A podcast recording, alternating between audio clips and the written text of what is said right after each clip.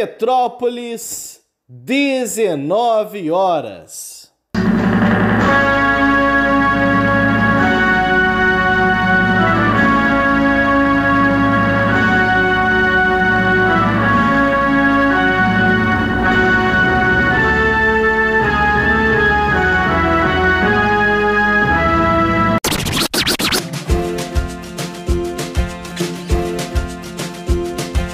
Começa agora a Voz das HQs.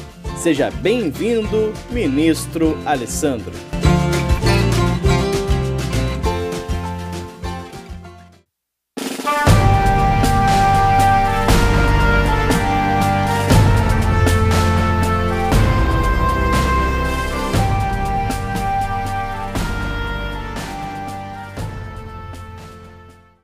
Oi, pessoal! A expansão da coleção de capa preta da Salvat, ela está chegando ao fim. Da parte da coleção que publica os clássicos, as histórias da década de 60, 70, chegou uma das edições que, pelo menos para mim, foi das mais marcantes, que é essa daqui.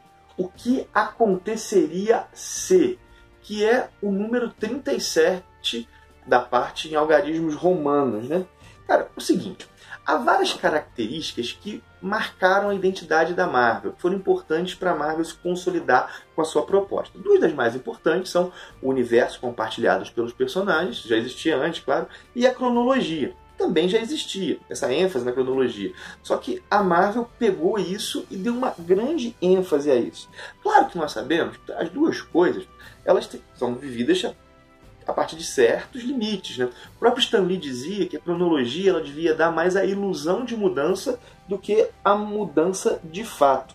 De todo modo, há no, nessa proposta da Marvel a ideia de que os acontecimentos são para valer. Hoje muita gente critica isso, fala que, por exemplo, morre, ressuscita, tudo bem, isso tudo é verdade. Mas há esse, essa ideia, né? Que o que aconteceu, aconteceu como se fosse na vida real. Essa é a ideia da cronologia. Bom, e como na vida, vez por outra a gente se pergunta: e se as coisas tivessem sido diferentes? E se eu tivesse agido de outro modo? E é esse tipo de pergunta que está na base das histórias desse encadernado. Sei lá, se eu não tivesse terminado namoro, e se eu tivesse mudado de escola, e se eu tivesse aceitado tal emprego? Cara, no caso da, das histórias aqui da Marvel, nós temos o seguinte: são momentos da cronologia da Marvel reimaginados, com decisões diferentes dos personagens, com alterações nos rumos da história. E cara, esse tipo de história fez um sucesso razoável. Nós tivemos duas séries. Uma que começou em 77, que está compilada aqui, né? Que teve 47 números, e uma outra que começou em 89, que teve 114 edições. Cara, isso é um sucesso razoável. Cara, eu confesso a vocês que na minha trajetória como leitor eu li várias histórias desse tipo do que aconteceria ser. E algumas eu achei bem fracas, mas a seleção que está nesse encadernado é muito boa. Aqui nós temos escritores do nível do Roy Thomas, do Jim Shooter, do Tom DeFalco, e as histórias são as seguintes. O que aconteceria se o Homem-Aranha tivesse se unido ao Quarteto Fantástico, uma referência à mesa Spider-Man número 1, onde o Aranha vai até o quarteto e acaba que no final a gente sabe que ele não se junta. O que aconteceria se os Vingadores nunca tivessem existido? O que aconteceria se o Doutor Estranho fosse treinado, fosse discípulo do Dormammu? O que aconteceria se os Vingadores tivessem lutado a guerra Chris Cruz sem Rick Jones? O que aconteceria se Jarela, namorada do Hulk, não tivesse morrido? O que aconteceria se Gwen Stacy tivesse sobrevivido? Cara, e as histórias dão desfechos, tem caminhos que realmente são bem interessantes. Todas as histórias seguem a mesma estrutura. O acontecimento da Marvel, do universo tradicional da Marvel, é, é mostrado por um narrador. O narrador é o vigia, tem esse narrador. O narrador começa a narrar como foi o acontecimento do universo Marvel tradicional. Em seguida, ele fala sobre o multiverso e diz que aquilo aconteceu de maneira diferente em outro universo. E aí vem a história do que aconteceria ser de fato. Cara, e é legal que as histórias elas se fecham.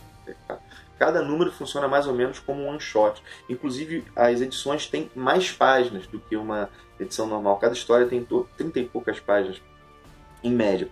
O, inclusive, isso faz o encadernado ficar um pouquinho mais parrudo. São só seis edições, mas as, as histórias são maiores um pouquinho. Então, como as histórias funcionam como, como um one shot, elas se fecham, cara, isso pode dar a intenção, ah, então conclui tudo. De certa maneira conclui, mas é muito legal que boa parte das histórias terminam com gostinho de quero mais. Elas geram uma situação que é interessante. A situação do Homem-Aranha, por exemplo, no, se a Gwen Stacy tivesse sobrevivido, cara, é muito legal, dava uma baita história aquilo. E há, por exemplo, desenvolvimentos que eu achei melhores do que o da história tradicional. A Guerra de Skrull, nessa versão alternativa, ao meu ver, é bem melhor do que a versão tradicional. Cara, ficou bem legal a maneira que foi desenvolvida, os diversos núcleos. Isso que o Tom DeFalco fez reimaginando a história, ficou bem bom. E eu fiquei pensando como é que seria legal primeiro ler todas essas histórias, né? embora tenha falado que tem algumas ruins, essas mais antigas aqui são bem legais assim e deu vontade de ler. Por exemplo, a do Homem-Aranha, a primeira, né, o que aconteceria se o Homem-Aranha tivesse juntado a Quarteto Fantástico, tem uma continuação. Pô, como é que seria legal ler essa continuação?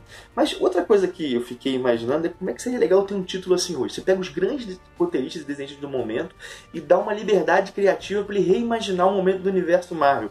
Cara, dá para sair muita coisa boa.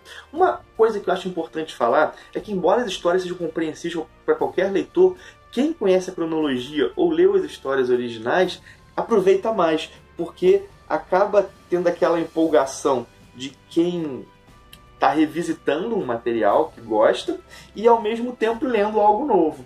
De verdade, assim, um dos números dessa coleção de capa preta que eu mais curti. Vai ter mais alguns interessantes aí. Tem também do Marvel Team Up, né, que são as duplas. Vamos ver. Vamos ver o que até o final a coleção reserva pra gente.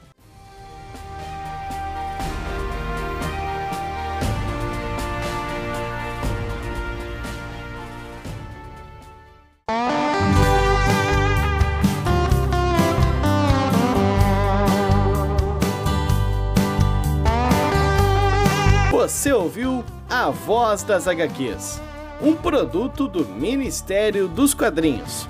Quer saber mais sobre esse e muitos outros assuntos? Então acessa lá no YouTube o canal do Ministério. Tem conteúdo novo te esperando todos os dias. Encerra-se aqui o pronunciamento de hoje. Até mais!